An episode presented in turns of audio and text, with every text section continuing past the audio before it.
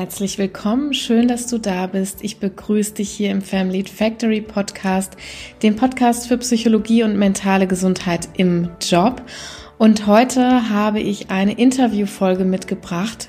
Eine ganz besondere Person hat mich in der Family Factory besucht und zwar ist das Britta Lammers. Britta ist hauptberuflich Lehrerin am Gymnasium und hat aber im letzten Jahr nebenberuflich die tolle Initiative, das Coaching-Unternehmen First Achiever, gegründet. So bin ich auch auf Britta aufmerksam geworden. Sie coacht und begleitet ja die sogenannten First Achiever. Das sind Menschen, die in ihrer Herkunftsfamilie die ersten sind, die Abitur und oder Studium machen. Und Britta möchte diese Personen mit ihrem Coaching-Angebot erstmal sichtbar machen, aber auch begleiten und beraten durch den nicht immer ganz einfachen Weg, sich auf dem akademischen Parkett zu bewegen. Wir haben in dem Gespräch viel über Gefühle wie Scham gesprochen.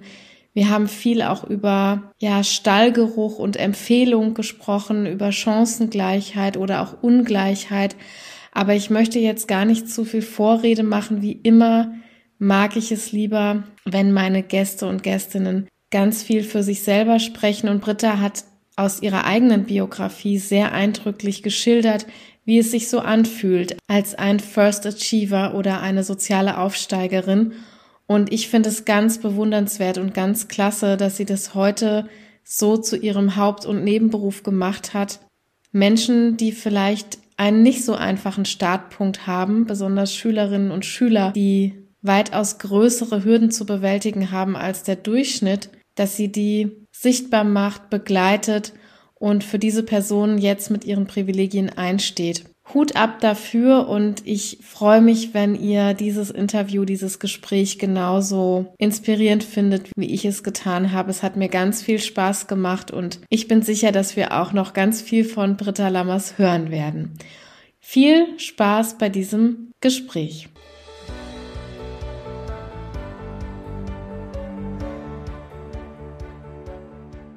Schön, liebe Britta, dann starten wir doch rein. Und ja, für alle, die dich natürlich noch nicht kennen, die jetzt hier zuhören, ich bin ultra froh, dass du da bist und dass du auch so schnell und äh, zügig zugesagt hast. Ich habe dich ja so ein bisschen mit der Anfrage überfallen. Und du bist jetzt hier und kannst deine Perspektive reinbringen, was ich total super finde. Magst du dich denn mal kurz so vorstellen, was deine Geschichte ist und vielleicht auch, ja, was du wichtig findest, so zu deinem Ich, zu deinem Lebensverlauf vielleicht auch? Wie bist du einfach zu der geworden, die du heute so bist? Über das, was du machst, sprechen wir auch gleich noch.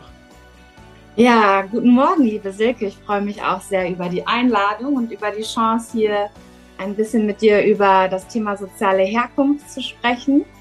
Ja, wenn ich mich vorstellen soll, dann würde ich sagen, ich gebe dir einfach mal zu Beginn so ein paar Hard Facts. Wo stehe ich jetzt? Das ist so, dass ich ähm, mit meinen zwei Töchtern und mit meinen zwei Bonuskindern und meinem Partner ähm, als Patchwork-Familie zusammenlebe in Oldenburg. Und ähm, beruflich ist es so, dass ich da einen kleinen Mix mittlerweile gefunden habe, der mir sehr viel Freude macht. Also es ist einmal eine Mischung aus äh, zum einen Lehrerin sein an einem Gymnasium und ähm, zum anderen betreue ich ein Stipendienprogramm für das Niedersächsische Kultusministerium.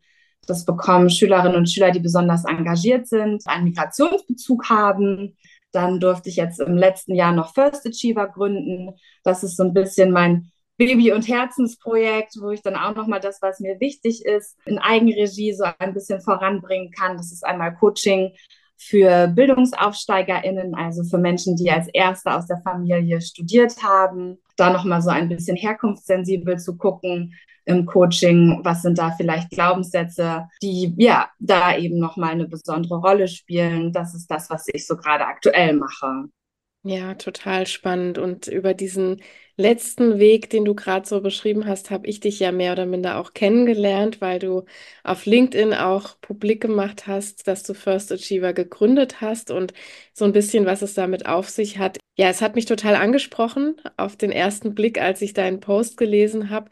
Natürlich nicht ohne Grund, sondern weil ich auch sozusagen eine First Achieverin bin.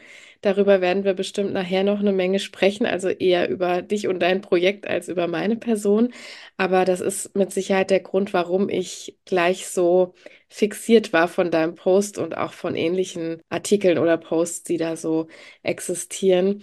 Ja, du hast gerade schon gesagt, das ist zu deinem Herzensprojekt gewesen, weil wenn du so erzählst, dann kann man wohl meinen, dass du nicht zu wenig zu tun hast, ne? dass, dass deine Freizeit auch nicht üppig gesät ist, aber scheinbar ist da ein großer Antreiber drin gewesen, First Achiever zu gründen. Weshalb ist dir das denn in den Sinn gekommen oder weshalb war dir das so wichtig, dass du so einen großen Antrieb hattest, das nebenberuflich zu gründen? Ja, also ich habe eigentlich so ähm, im Laufe meiner eigenen Biografie festgestellt, dass ganz viel von dem, was ich so persönlich für mich entschieden habe, von dem man immer so denkt, okay, das ist eine individuelle, persönliche Entscheidung oder auch so wie wir aufwachsen, das nehmen wir erstmal so als natürlich, als naturbegeben hin, dass doch auch ähm, sehr viel von dem, was ich da für mich beruflich entschieden habe, aber wie ich auch mit bestimmten Dingen umgehe, sei es jetzt Stress, ähm, auch später noch im Berufsleben, dass es auch viel mit meiner sozialen Herkunft zu tun hat, also mit der Position, mit der gesellschaftlichen und auch ja mit der Frage, wie bin ich eigentlich in der Herkunftsfamilie groß geworden, wie viel ökonomisches Kapital gab es da, also wie viel Geld, das ist uns ja immer recht schnell klar, dass das einfach Chancen eröffnet oder auch bestimmte Möglichkeiten beschneidet. Aber auch eben die Frage, wie viel kulturelles Kapital ist da, also gibt es eben die Bücher zu Hause im Regal oder nicht? Und auch die Frage, gibt es eben schon Beziehungen und Netzwerke der Eltern, an die man anknüpfen kann? Und ähm, ja, mir hat diese Reflexion vor allem im Soziologiestudium total geholfen, auch so Erfahrung des persönlichen Scheiterns, nenne ich es jetzt mal, so ein bisschen zu reflektieren und zu sehen, aha, das ist nicht nur was, wo du vielleicht irgendwie an der Grenze gekommen bist, sondern das liegt auch einfach daran, dass du ein bisschen weiteren Weg hattest und vielleicht auch Herausforderungen und Hürden, die andere nicht so haben. Also als ein Beispiel, ähm, ich habe in Hamburg ein Studium aufgenommen und zwar mit dem Ziel, ähm, Journalistin zu werden. Traum war immer so ein bisschen so Auslandskorrespondentin, die man dann in der Tagesschau gesehen hat, wenn die irgendwie mhm. äh, zugeschaltet wurden und habe dann eine totale Fremdheitserfahrung gemacht. Also ich kam so als ähm, Arbeiterkind vom Land in die Großstadt, habe das dann noch geschafft, mit meinem Budget von 260 Euro tatsächlich ein Zimmer zu finden. Das war so die eine Hürde. Oh, die ja. war aber ganz ausschlaggebend. Also der Abbruch des Studiums, das kam wirklich dann zustande aufgrund dieser Fremdheitserfahrung, aufgrund des Gefühls, ich bin hier jetzt einfach in einer Welt, wo mein Habitus, also alles so, was ich so ausstrahle, wie ich spreche, meine Werte, wie ich mich verhalte, nicht so wirklich reinpasst in dieses akademisch, bildungsbürgerlich geprägte Milieu, auch der Mitstudierenden. Und ähm, auch wenn ich da Anschluss gefunden habe, habe ich das doch häufig so gespürt und gespiegelt bekommen, dass ich irgendwie anders bin. Und habe mich eben nicht wohlgefühlt und dieses erste Studium abgebrochen und klar, wenn man dann so eine Erfahrung des, in Anführungsstrichen, des Scheiterns, heute würde ich es gar nicht mehr für mich so fassen hat, hilft es natürlich auch zu sehen, dass es nicht nur eben individuell begründet ist, sondern auch daran liegt, ähm, dass diese Fremdheitserfahrung natürlich auch zustande kommt, weil wir doch recht wenige sind als Arbeiterkinder, die sich dann als erste ähm, ja, auf dem Gymnasium oder am Studium so wiederfinden. Ja. Ja, ich finde, das, was du sagst, gleich in mehrerer Hinsicht bezeichnend und auch irgendwie gruselig gleichzeitig. Ne? Dass du bezeichnest das jetzt im Nachhinein nicht mehr als Scheitern, was ja auch sehr gut ist, dass du diese, diese Reflexion machen konntest und heute für dich scheinbar, ne, da können wir gleich nochmal drauf eingehen, aber scheinbar das Ganze auch aus der objektiven besser betrachten konntest, nochmal aus der Vogelperspektive, dass das Ganze auch strukturell mit begründet ist. Du hast eben gesagt, dass du manchmal einen weiteren Weg hattest. Mm, ich würde gerne noch mal kurz darauf eingehen. Du hast gerade gesagt, dass du das gespürt hast oder dass du das gespiegelt bekommen hast.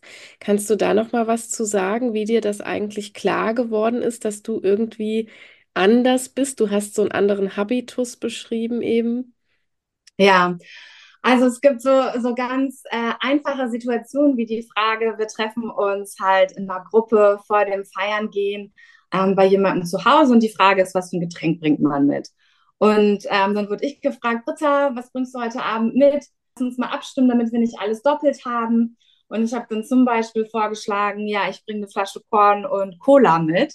Und dann natürlich ein Riesengelächter in der Gruppe und so die Antwort, oh Gott, was ist das denn für ein Pennergesöff? Und ähm, natürlich auch gar nicht böse gemeint, aber die anderen haben da einfach schon irgendwie Gin getrunken ähm, mit einem schicken Emblem äh, vorne drauf, so ein bisschen individueller, das kannte ich alles noch gar nicht. Oder dann einmal die Frage, ob ich mit ins Kino gehen möchte. Und dann, als mir der Film vorgestellt wurde, gesagt habe, nee, lass mal, ich bin auch gar nicht so die Cineastin. Und dann wieder ein Riesengelächter und ich habe das erst gar nicht verstanden. Warum wird denn jetzt hier gelacht? Äh, und dann haben die mir erklärt, ja, wir hätten gar nicht gedacht, dass du in der Lage bist, solche Begriffe zu benutzen. Und ähm, das liegt eben daran, dass ich so ähm, gerade zu der Zeit natürlich aus der Schule raus alltagssprachlich so einen einfacheren Code verwendet habe, ne? häufig so ein bisschen so Witzeln, Frotzeln, vielleicht auch mal Schimpfwörter. Mhm. Und ähm, so das, was eher so einen elaborierteren Code ausmacht, Bildungssprache, Fremdwörter wie dieser Begriff Cineastin, das war halt eine Sprache, die habe ich in der Schule gelernt. Die habe ich auch in Schriftsprache angewandt, wenn ich eben Klausuren geschrieben habe. Wenn ich mich sehr konzentriert habe, dann konnte ich das auch so bildungssprachlich umsetzen. Aber mhm. ansonsten ist da doch eine ziemlich große Lücke gewesen. Und ja, da ist es einfach ähm, häufig so gewesen, dass ich gespiegelt bekommen habe, okay, ähm, das ist hier schon vom Habitus was anderes und was viele vielleicht auch kennen, auch diejenigen, ähm, die aus einem akademischen Haushalt kommen, die Erfahrung an der Uni, es gibt dann so ungeschriebene Gesetze zum Beispiel, dass man eine Viertelstunde später in die Vorlesung kommt. Ja, ja. Das lernt man ja schnell.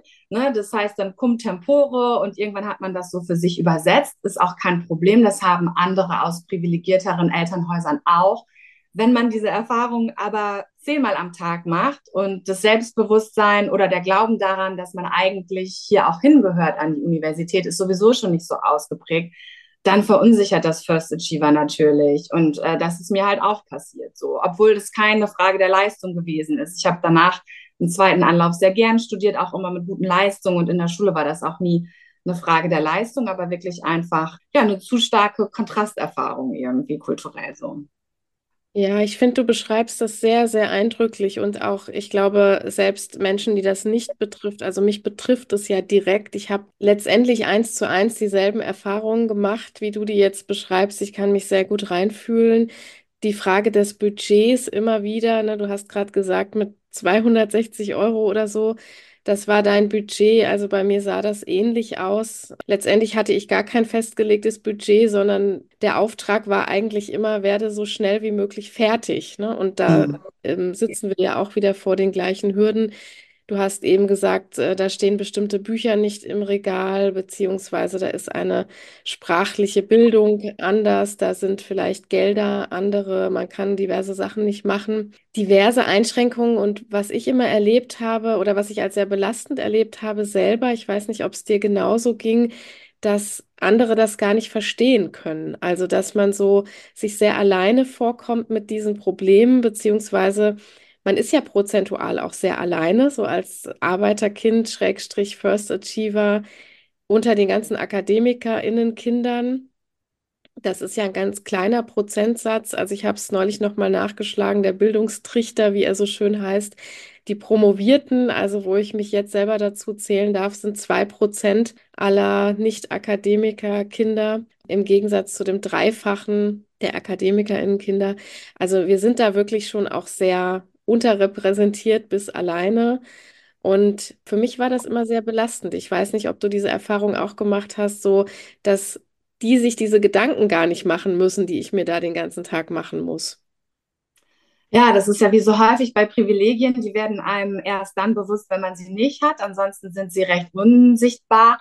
Und gerade beim Thema ähm, Klassenzugehörigkeit oder soziale Herkunft ist es auch noch was, was für uns so gesellschaftlich vielleicht noch ein bisschen verdeckter ist und wo es auch noch viel Aufklärungsarbeit benötigt. Also es fängt ja bei so Dingen an wie ja klassistischen Bemerkungen, die man häufiger hört, also entweder im Sprachgebrauch, ich sage das jetzt mal so in Anführungsstrichen, ne, wenn irgendwas als Assi betitelt wird oder als billig oder als protzig oder dann eben die Erfahrung unter äh, Kommilitoninnen, ähm, ne, sowas wie Skifahren, kann ich das oder kann ich das nicht?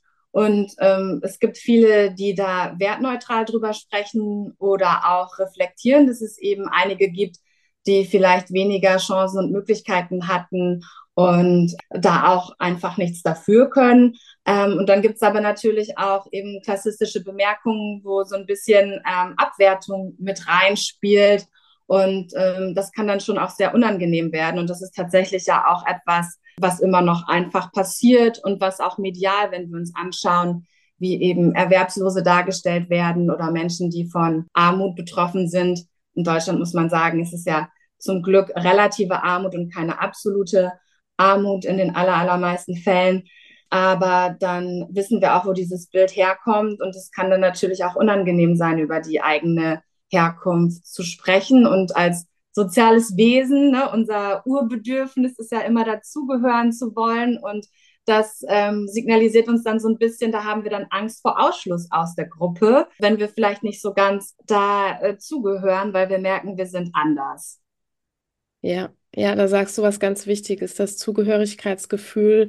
Und in manchen Fällen ist es dann auch noch so, dass bewusst diese Grenze gezogen wird, ne? Auch diese Variante, ich, im Vorgespräch haben wir kurz drüber gesprochen, auch diese Variante kenne ich, dass gesagt wird, so, da wollen wir auch nicht dazugehören, das sind irgendwie die Elitären und, und wir sind die Arbeiterklasse in Anführungsstrichen und da möchte man auch bewusst eine Grenze ziehen, weil die sind einem irgendwie zu, zu arrogant oder zu eitel und auch das, also auch diese Variante habe ich erlebt, ne, dann eher wieder in der Herkunftsfamilie Probleme zu bekommen, so als du willst was Besseres sein dargestellt zu werden, was natürlich überhaupt nicht so ist, sondern man möchte einfach nur seinen Weg gehen und irgendwo Fuß fassen.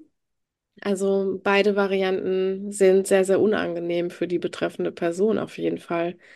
Ja, absolut. Und das ist auch das Spannende, was viele First Achiever berichten, dass es eben so ein, so ein doppeltes Fremdheitsgefühl ist. Also zum einen ist es schwer in der neuen, ja, meistens ist es ja erstmal die Mittelschicht, ähm, anzukommen und da Fuß zu fassen, sich wohlzufühlen. Und gleichzeitig ist man natürlich auch so aus dem Herkunftsmilieu herausgetreten. Und ähm, viele Familien schaffen das, dass sie so eine Narration, so eine Erzählung in der Familie entwickeln, dass sie sagen, okay, wir haben das irgendwie zusammen geschafft und wir sind da gemeinsam stolz drauf, dass wir das mit viel Anstrengung irgendwie hinbekommen haben. Aber es gibt natürlich auch Ängste einfach in den Familien selbst, dass sich das Kind dann ähm, und man merkt das ja auch, weiterentwickelt, dass es anders spricht. Es gibt vielleicht auch die eigene Angst, wenn viel Unsicherheit da ist oder Minderwertigkeitsgefühle. Das eigene Kind könnte auf einen herabblicken. Ne? Du hast gerade gesagt, sowas wie, ja, hält sie sich jetzt für was Besseres? Oder die Angst, da könnte jemand irgendwie arrogant sein. Oder man bekommt da natürlich auch nochmal gespiegelt, dass es scheinbar irgendwie doch möglich ist, beruflich erfolgreicher zu sein, als man das selbst als Vater oder Mutter war, mit eben diesen Startbedingungen. Und ähm, manche Eltern haben eben dann ja die Ressourcen wahrscheinlich einfach auch ähm, mental zu sagen, okay, uns freut das. Und wenn da aber eine sehr starke Unsicherheit ist und ein sehr starkes Minderwertigkeitsgefühl, was ja in vielen Berufen, die nicht so die gesellschaftliche Anerkennung bekommen, die sie eigentlich bekommen müssten, auch überhaupt nicht verwunderlich ist, yeah. dann entstehen auch viele Ängste, dass sich das Kind einfach entfremdet. Und viele First Achiever sind dann halt auch traurig und sagen, ja, mir hat noch nie jemand gesagt, ich bin stolz auf dich so, ne? Und die würden es gerne hören, weil der Weg ja einfach auch ein anstrengender und ein harter ist, diese ganze Anpassungsleistung. Und ähm, ja, das kann dann schon auch manchmal zu Konflikten mit der Herkunftsfamilie führen, aus der man sich ja auch wieder rausentwickelt hat in gewisser Weise und wo man auch nicht mehr ganz reinpasst. Ja, ja, total korrekt. Also ich erkenne auch sowohl als, Ber als Beraterin, als psychologische Beraterin beides äh, und kenne auch aus der eigenen Biografie beides, wenn ich dir gerade so zuhöre. Und finde das sehr spannend jetzt nochmal im Nachhinein wirklich, wie komplex das Thema ist. Wir haben das im Vorgespräch schon festgestellt. Wir wollten eigentlich nur ganz kurz sprechen und kamen dann äh, vom Hölzchen aufs Stöckchen, wie sich, wie das so schön heißt, und haben gemerkt, wie komplex äh, das ganze Thema noch drumherum ist, was da alles so dranhängt. Gerade hast du die Herkunftsfamilie nochmal genannt und ja, es heißt ja immer so schön, dass man in Deutschland alles werden könnte, was man möchte. Wir haben so ein Leistungsnarrativ, wie wir so schön dazu sagen. Ne? Jeder, der sich nur genug anstrengt, kann alles werden, was er oder sie möchte. Wie siehst du das so auch im Hinblick auf dein Thema mit den First Achievern, mit dem sozialen Hintergrund? An welchen Stellen bewahrheitet sich diese Prämisse eventuell nicht? Was würdest du sagen? Ja, also wir bekommen ja häufig immer so vermittelt, jeder ist seines Glückes Schmied und da muss man aber wirklich sagen, das ist leider eine Märchenerzählung in gewisser Weise auch. Ne? Ich sehe das ja auch als Lehrerin. Also ähm, wir können eben sagen, dass Intelligenz durch alle Schichten und Milieus hinweg gleich verteilt ist und ähm, wir dann natürlich eben den Umstand haben, dass wir manche Familien haben, die eben mehr Zeit, Geld und andere Ressourcen haben, um ihre Kinder zu fördern. Und ähm, ja, schön wäre es, wir hätten ein Bildungssystem, das dann kompensatorisch eingreift und eben, wenn zum Beispiel Deutsch nicht die Erstsprache ist, die zu Hause gelernt wird, mit ähm, Sprachbildung in der Schule, dies eben kompensiert. Und da sehen wir ja ähm, alle Jahre wieder, wenn die PISA-Studie herauskommt, dass wir da im OECD-Vergleich eben schlecht abschneiden und soziale Herkunft und Bildungserfolg in Deutschland ganz, ganz stark miteinander gekoppelt sind. Also zum einen müssen wir leider sagen, dass das Bildungssystem nicht kompensatorisch eingreift, also durch einen guten Ganztag, Förderung und so weiter nicht die Nachteile kompensiert, die es von Haus aus gibt. Und zum anderen findet dazu auch noch Diskriminierung statt. Das heißt, selbst wenn ich als Arbeiterkind oder als Kind aus einem einkommensschwachen Haushalt die gleichen Leistungen bringe, da gibt es eine Grundschulstudie, die IGLU-Studie, mhm. dann ähm, wurde eben nachgewiesen, dass die Wahrscheinlichkeit für Kinder aus Akademikerhaushalten 3,4 mal höher ist, ähm, eine Empfehlung ausgesprochen zu bekommen fürs Gymnasium. Also wir äh, agieren nicht kompensatorisch und bei gleicher Leistung, wo die Kinder ja eben schon auch auf einem anderen Startpunkt angefangen haben und super viel geleistet haben, um überhaupt an diesen Punkt zu kommen, ähm, gibt es dann auch noch eine Diskriminierung. Es ist auch nachgewiesen für bestimmte Vornamen zum Beispiel. Da gibt es einfach auch noch viele Stereotype. Und ähm, von daher muss man sagen, gibt es viele Hürden, die da First Achiever eben zu überwinden haben. Das zieht sich durchs Schulsystem, aber natürlich ähm, ist es dann auch an der Uni, das hattest du ja gerade gesagt, bestimmte Studiengänge, Medizin, Jura, wo einfach eine, eine berufliche Nebentätigkeit zur Finanzierung des Studiums kaum möglich ist. Die sind sehr sozial exklusiv. Da findet man wenig Arbeiterkinder und was eigentlich recht unbekannt ist, dass sich die Nachteile und ja auch eine Form der Diskriminierung, dass sich das auch im Arbeitsleben tatsächlich fortsetzt. Also ähm, wir müssen da einfach sagen, dass gerade bei Führungspositionen auch dann häufig nach ähm, Stallgeruch, nach sozialer Ähnlichkeit besetzt wird. Oder es gibt eine US-Studie, wo eben gezeigt wurde, dass wenn im Lebenslauf elitäre Hobbys eben angegeben werden, wie Polo oder Segeln, dass dann auch nochmal bei gleicher Leistung die Wahrscheinlichkeit zum Vorstellungsgespräch eingeladen zu werden ganz, ganz stark steigt. Und ähm, ja, da haben wir einfach noch viele blinde Flecken und auch ein Riesenpotenzial, gerade in der Arbeitswelt, auch das wir heben könnten. Stichwort Fachkräftemangel, wenn wir da so ein bisschen klassistische Denkmuster bei der Rekrutierung, aber auch sonst im Arbeitsleben überwinden würden. Ja, ja, danke nochmal, auch dass du diese ganzen Studienergebnisse nochmal reinbringst. Das sind die Hard Facts. Ich bin sehr froh, dass es diese Studienergebnisse mittlerweile gibt und dass ja soziales Aufsteigertum in Anführungsstrichen beleuchtet wird überhaupt. Also wenn ich mich zurückerinnere, als ich studiert habe, angefangen habe ich 2003 mit dem Studium, da war das vielleicht auch bei mir selektiv noch nicht so auf der Mattscheibe, aber es kam auch noch nicht so viel in der öffentlichen Debatte, im öffentlichen Diskurs irgendwo raus. Und ich habe schon das Gefühl, momentan auch durch VorreiterInnen, ne, wie Natalia zum Beispiel mit dem Netzwerk Chancen oder andere wie Arbeiterkind.de, da gibt es die Vereine mittlerweile, die sich auch gezielt darum kümmern. Und jetzt eben auch deine Initiative mit, mit den First Achievern, also immer mehr Initiativen, die sich diesem Thema auch widmen. Und es werden auch immer mehr Rufe laut, so dass als Diversity-Facette unbedingt auch mitzudenken. Würdest du dich auch dafür einsetzen? Auf jeden Fall. Also ähnlich wie Gender, wie Ethnie, wie andere Facetten der Diversität, das auch gezielt mit auf dem Schirm zu haben? Ja, absolut. Also es ist ja eine anerkannte Diversity-Kategorie und ähm, zum Glück gibt es da auch immer mehr Bewusstsein bei Unternehmen, äh, das tatsächlich auch im Blick zu haben.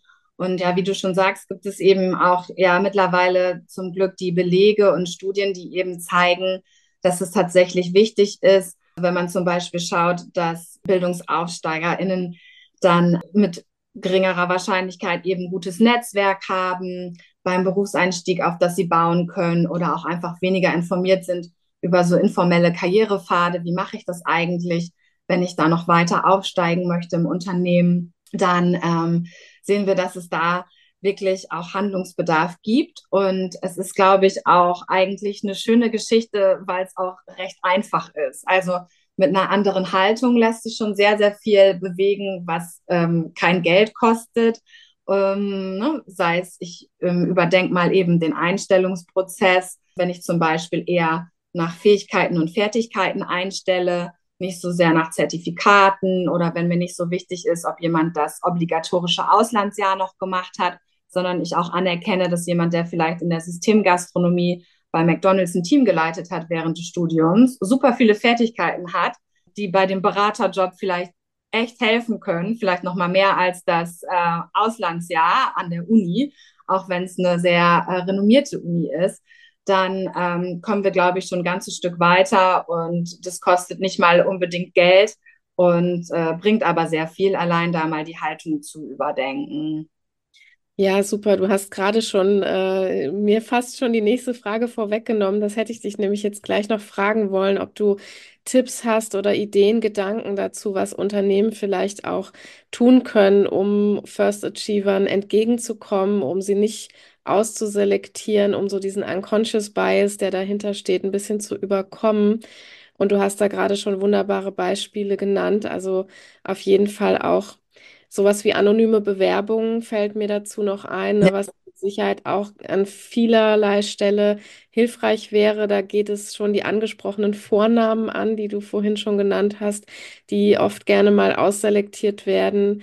Da geht es aber auch zum Teil ja die Fotos natürlich an, ne, wenn wir über sowas wie Biases durch Kopftücher zum Beispiel sprechen. Ja und die soziale Herkunft oder die allein schon die Schulen, die Universitäten, die besucht werden, da kann es ja schon sowas wie einen Halo-Effekt auch geben, wenn da steht Harvard oder Oxford, dann bilden sich da natürlich andere Bilder im Kopf oder jemand wird da unbewusst bevorteilt. Also das sind mit, mit Sicherheit Dinge, die man da auch mitdenken kann.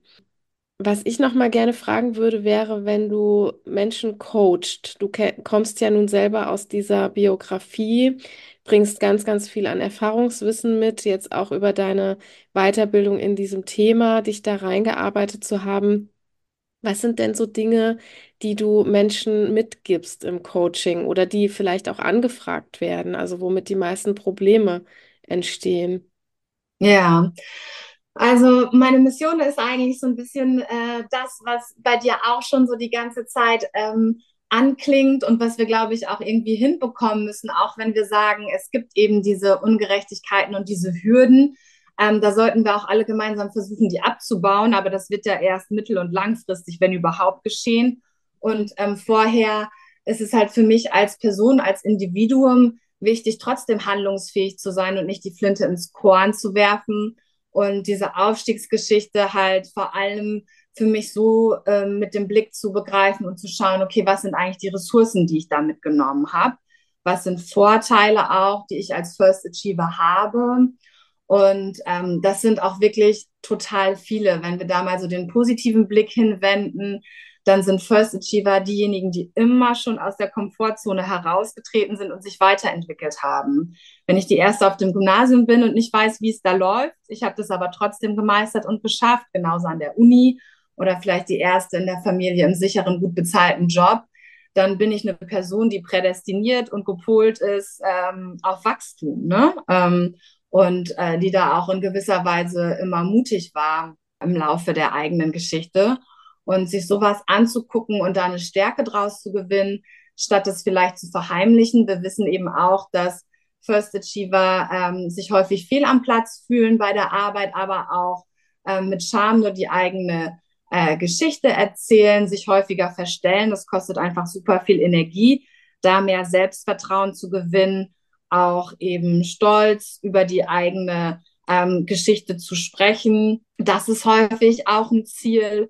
Und ähm, es gibt super viele Glaubenssätze, die auch sowas wie weiteren Aufstieg ähm, in Führungspositionen dann auf Dauer verhindern. Also wenn wir uns anschauen, als First Achiever ist man es häufig nicht so gewohnt, dass andere Menschen für einen arbeiten. Zu Hause gab es mhm. meist keine Reinigungskraft und keinen Gärtner.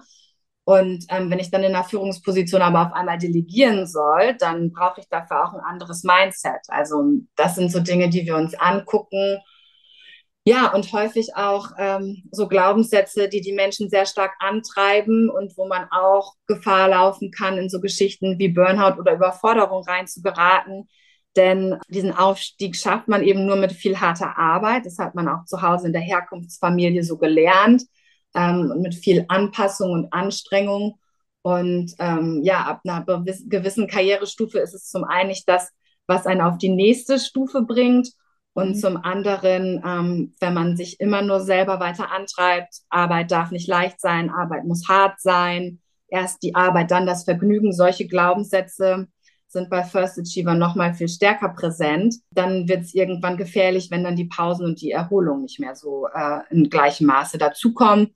Ja, und da dürfen First Achiever häufig erstmal lernen, sich das auch zu erlauben, dass es auch leicht sein darf, dass man auch für dieses hohe Gehalt nicht kämpfen muss, ja. sondern dass es völlig in Ordnung ist und einem zusteht, dass es auch niemand böse ist, aber da müssen sich viele die Erlaubnis auch erst geben. Ne? Denn wenn man dann als First Achiever mehr verdient als die beiden Eltern zusammen oder auch mal das Doppelte. Ähm, wir haben so ein Loyalitätsgefühl auch der Herkunftsfamilie gegenüber und sich dann bewusst zu werden, dass es aber niemandem wehtut und dass es völlig in Ordnung ist. Das ist für viele schon auch nochmal was, was man sich so bewusst machen darf erst. Ja. Ja, vielen, vielen Dank. Also das sind ganz tolle Einblicke und Du fasst das wunderbar alles zusammen. Diese Summe, dieser Haufen an Glaubenssätzen, die du alleine schon gerade in diesem kurzen Stückchen genannt hast. Ich kann, glaube ich, an alles einen Haken machen, was du so genannt hast.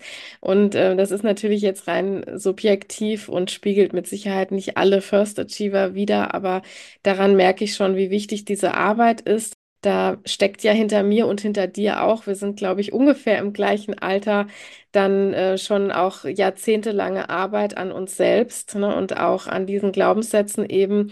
Du hast gerade das Gehalt angesprochen. Also ich erinnere mich noch gut, als ich so die ersten Gehälter auf dem Konto hatte, dass ich auch das gerne verheimlicht habe zu Hause, weil genau das eingetreten ist, was du gerade gesagt hast, dass nämlich mein Einstiegsgehalt höher war, als ich glaube, meines Vaters jemals Aufstiegsgehalt, was er jemals verdient hat.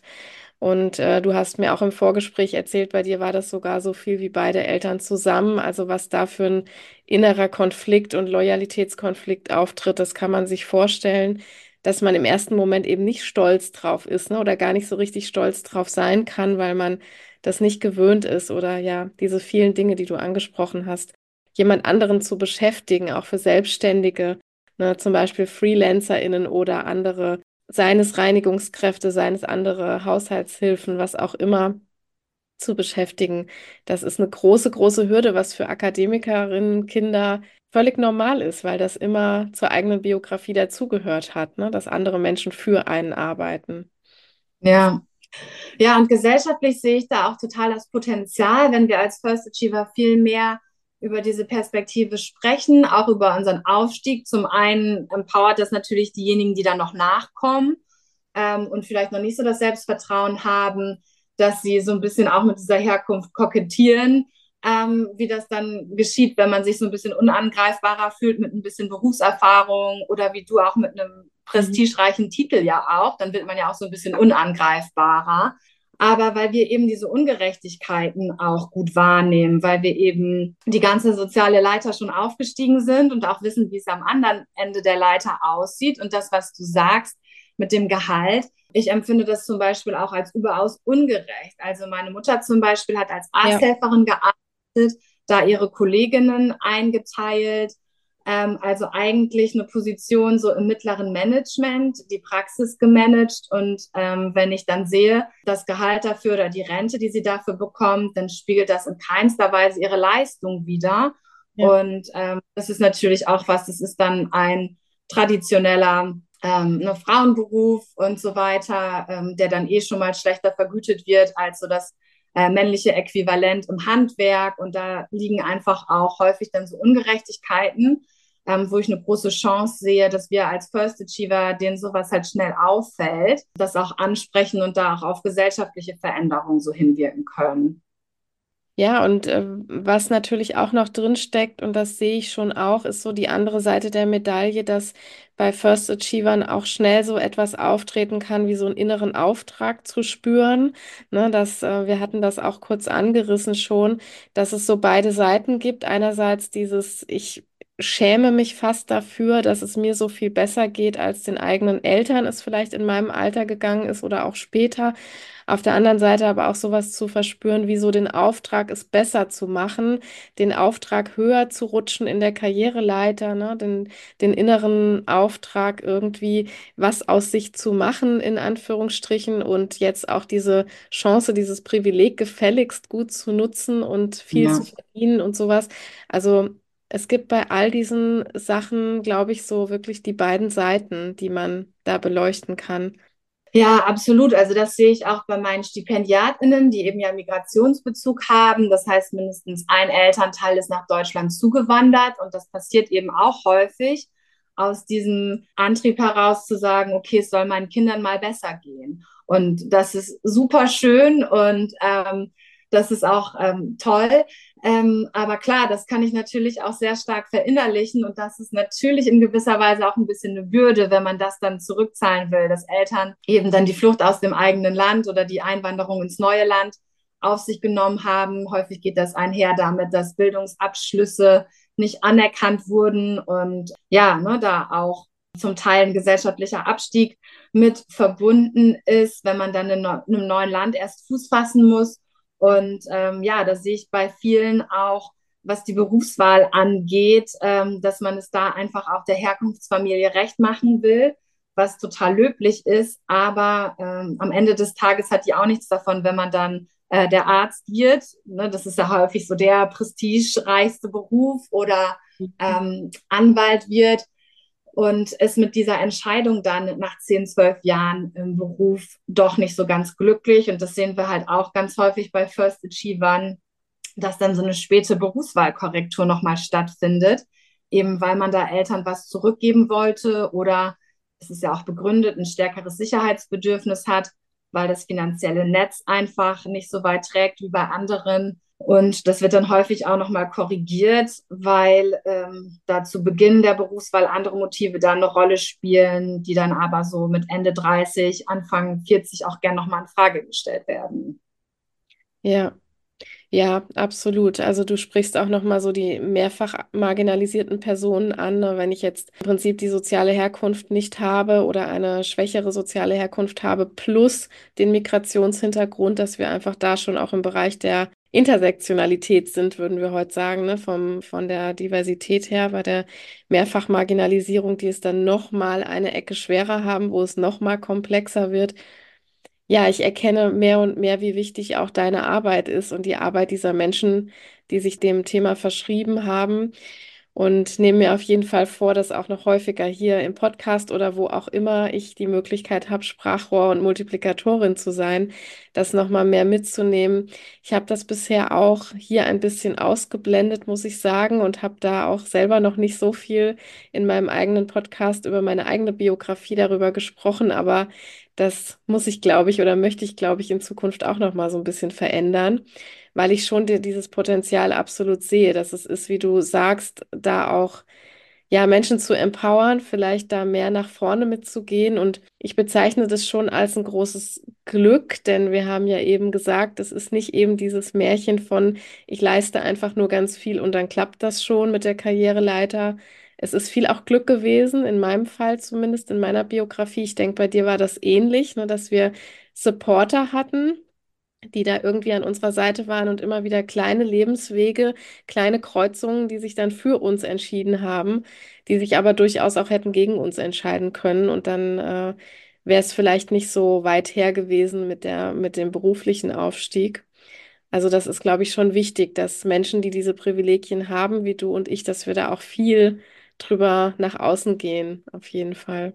Ja, das finde ich auch. Also wenn man sieht, was halt äh, am oberen Ende der Gesellschaft gemacht wird, ne, in zum Beispiel so Gesellschaftsclub wie äh, Rotary oder am Lions Club oder so, dann gibt es da zum Beispiel auch so Netzwerke. Das gleiche kann es bei First Achievern auch geben. Ne? Wir kennen das ja auch schon bei Frauen und so weiter, ähm, dass man sich da empowert, gegenseitig eine Stimme gibt und ähm, auch zur Sichtbarkeit verhilft. Solche Dinge können eben passieren. Oder auch, du hast es eben angesprochen, dass man Mentor oder Mentorin ist für jemanden, wo man sieht, ah, da sehe ich echt Potenzial, aber die Person sieht das selbst vielleicht nicht. Und das ist auch genau das, was mir passiert ist, zum Beispiel an der Uni mit einem Professor, der ähm, weniger eben auf souveränes Auftreten geschaut hat oder auf elaborierte Sprechen im Seminar, sondern sich auch einfach meine Klausurleistungen und Ergebnisse im Studium angeguckt hat und mich daraufhin als ähm, studentische Hilfskraft eingestellt hat. Und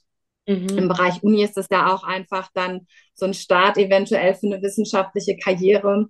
Und ja, je mehr wir da eben Personen haben, die da auch Türen öffnen, desto besser dann. Ne? Ja, total, total. Das ist was ganz Wichtiges, was du gerade sagst, so diese supportiven Menschen, diese MentorInnen, ähm, wie es dein Professor dann auch jemand war. Also Tijen Oneran hat es mal so schön formuliert und hat gesagt, das sind die Menschen, die deinen Namen erwähnen, wenn du nicht im Raum bist. Und das finde ich immer noch so eine tolle Beschreibung dessen, also wirklich auch vorgeschlagen zu werden ganz ungeachtet der eigenen sozialen Herkunft, wenn Menschen die eigene Leistung anerkennen. Und das ist eigentlich dann die tollste Variante, wenn man irgendwo den Namen droppt, wo vielleicht dann auch ein Weg nach oben ist. Und mh, mm, das habe ich mir auch mitgenommen, weil das ist mir auch passiert tatsächlich. Also mit meinen MentorInnen, meinen Vorgesetzten, die ich mal äh, hatte, dass mich da einfach auch Menschen gepusht haben und auch vorgeschlagen haben für Beförderungen etc. Und sowas sich auch mitzunehmen, dass man ja selbst jetzt auch in der Position ist, das machen zu können. Ja, voll schön, genau. Ja, das ist alles super, super hilfreich. Also du hast jetzt ganz viel genannt. Ich glaube, wenn jetzt selbst First Achiever oder ja soziale AufsteigerInnen hier zuhören, die haben sich eine ganze, ganze Menge jetzt mitnehmen können. Und ähm, vielleicht magst du noch mal kurz erzählen, wenn wir jetzt so zum Ende kommen, wo man dich findet, beziehungsweise wo können die Menschen dich und deine Arbeit finden? Wo sollten sie am besten gucken? Ja, also die können es natürlich machen wie du, liebe Silke, äh, und zum einen sich auf LinkedIn mit mir vernetzen. Also da ähm, poste ich einmal die Woche was unter meinem ähm, Namen, Britta Lammers eben. Und ähm, auf Insta, wer eher dann so den visuellen Content äh, favorisiert, der kann da auch gerne schauen.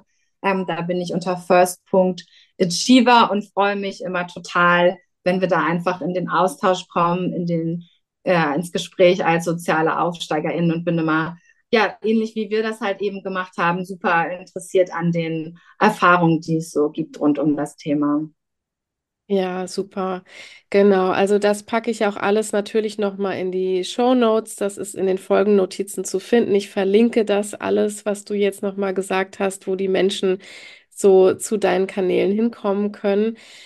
Vielleicht hast du noch irgendwas. Ich, ich habe dich nicht darauf vorbereitet. Das ist jetzt völlig ins kalte Wasser geschmissen. Aber ich frage gerne am Schluss immer meine GästInnen nochmal, Hast du noch irgendwas, was du mitgeben möchtest, was dir wichtig ist, sei es ja an die Gesellschaft im Allgemeinen, also an die Menschen, die jetzt hier zuhören, die vielleicht selbst nicht zu dieser Gruppe gehören, vielleicht aber auch an die First Achiever selber. Was würdest du äh, vielleicht noch mitgeben? Was ist dir so am wichtigsten? Gibt es da noch was? Ja, also wenn du so fragst, dann wäre so ein bisschen mein Wunsch an uns als ähm, Gesamtgesellschaft, dass wir so halt ähm, die, die Abwertung von Menschen, die manchmal mitschwingt, auch in Sprache und von bestimmten Gruppen, dass wir uns da einfach so hinterfragen, ähm, ist es wirklich gut? Denn also ich sehe bei ganz vielen ähm, Problemen, die eigentlich gesellschaftlicher Natur sind, wenn man sich zum Beispiel anguckt, dass ähm, unter dem Anteil von Armut bedrohten Menschen eben 40 Prozent Alleinerziehende sind. Das ist einfach ein gesellschaftliches, strukturelles Problem von Vereinbarkeit auch ist, ähm, dass wir da eben aufpassen sollten, was so den Zusammenhalt angeht und dass wir gemeinsam diese Probleme angehen, statt die, die Schuld und die Scham so ein bisschen ins Individuum zu verlagern. Das würde ich mir so wünschen, dass wir das als Gesamtgesellschaft gut hinbekommen. Und für viele Probleme, die wir angehen müssen, sei es jetzt äh, Klimawandel und so weiter, ist es, glaube ich, auch eine ganz wichtige Sache, die wir da im Blick haben müssen. Und zum anderen, ja, was ich mir von First Achievern wünsche oder was ich auch First Achievern wünsche, wäre, ähm, dass immer wieder der Mut da ist, auch über die eigene Herkunft zu sprechen, um das eben zu normalisieren, um ähm, ja ein bisschen Verständnis für diese Perspektive auch weiterbringen zu können und um eben diejenigen auch zu ermutigen, die da noch so nachkommen. Und ähm, ja, dann hoffe ich, sind wir auf einem guten Weg, was Chancengleichheit angeht. Mal schauen. Vielen, vielen Dank. Ich, da ist nichts mehr hinzuzufügen, würde ich sagen. Besser kann man das nicht abschließen. Und ich danke dir super, super, dass du da warst, dass du deine Perspektive hier reingebracht hast, dein Projekt oder deine Initiative vorgestellt hast. Und äh, ja, hoffe, dass wir einfach nochmal auch in Kontakt bleiben, wenn du so etwas wie Netzwerke ansprichst oder ich weiß ja nicht, was aus deinem First Achiever Projekt noch so alles wird. Ich weiß, du hast ganz viel vor und das über die nächsten drei bis fünf Jahre auch noch auszubauen. Du hast da wunderbare Pläne, die du mir schon ein bisschen im Vorgespräch verraten hast. Und ähm, ich werde das auf jeden Fall verfolgen und wenn ich irgendwie beitragen kann oder du Netzwerk Menschen gebrauchen kannst, dann bin ich auf jeden Fall dabei. Finde ich super. Das freut mich. Vielen lieben Dank, liebe Silke. Bis dann. Vielen Dank, dass du zugehört hast, dass du dich interessiert hast, dass du den Schilderungen über die Arbeit von Britta bei First Achiever gelauscht hast. Und ich bin sicher, dass sie dich auch so inspirieren konnte wie mich und ich freue mich, wenn du dir den einen oder anderen Punkt heute aus der Episode mitgenommen hast. Wenn das so ist und wenn dir die Arbeit insgesamt hier im Family Factory Podcast gefällt, dann freue ich mich, wenn du mir ein paar Sternchen in deiner Podcast-App dalässt. Das geht eigentlich überall, wo man Podcasts hört, mittlerweile sehr einfach. Teil auch gerne die Folgen, wenn du besonders heute jemanden kennst, der vielleicht oder die vielleicht ein First Achiever ist und der oder die davon profitieren kann, von all diesen Informationen, der oder die vielleicht den Kontakt zu Britta und den First Achievern gebrauchen kann. Ich verlinke, wie gesagt, alle Kontaktdaten nochmal in den Show Notes. Da kannst du nachschauen, da kannst du sie auch kontaktieren. Und es würde mich ganz sehr freuen, wenn sich darüber natürlich auch Tandems oder Allianzen fürs Coaching eventuell bilden und wenn du da Erfahrungen weitergeben kannst oder wenn ihr euch verbindet über die sozialen Netzwerke. Ja, und sonst bleibt mir nur zu sagen, wenn du noch kein Abonnent oder Abonnentin bist, dann werde das noch gerne in deinem Podcast-Portal. Jeden Montag 5 Uhr kommt eine neue Episode raus und ja, nächste Woche wird auch wieder was Spannendes dabei sein. Hab eine wunderschöne Restwoche bei hoffentlich sonniger Kälte, so wie wir sie jetzt gerade haben. Ich sitze hier bei minus 8 Grad und nehme diese Zeilen für euch auf. Und es ist wunderschön rauszugucken. Ich war aber auch gerade schon leibhaftig mit meinen Hunden draußen. Auch das lässt sich genießen mit der richtigen Kleidung. Also macht's euch schön, macht's euch gemütlich. Bis nächste Woche. Tschüss.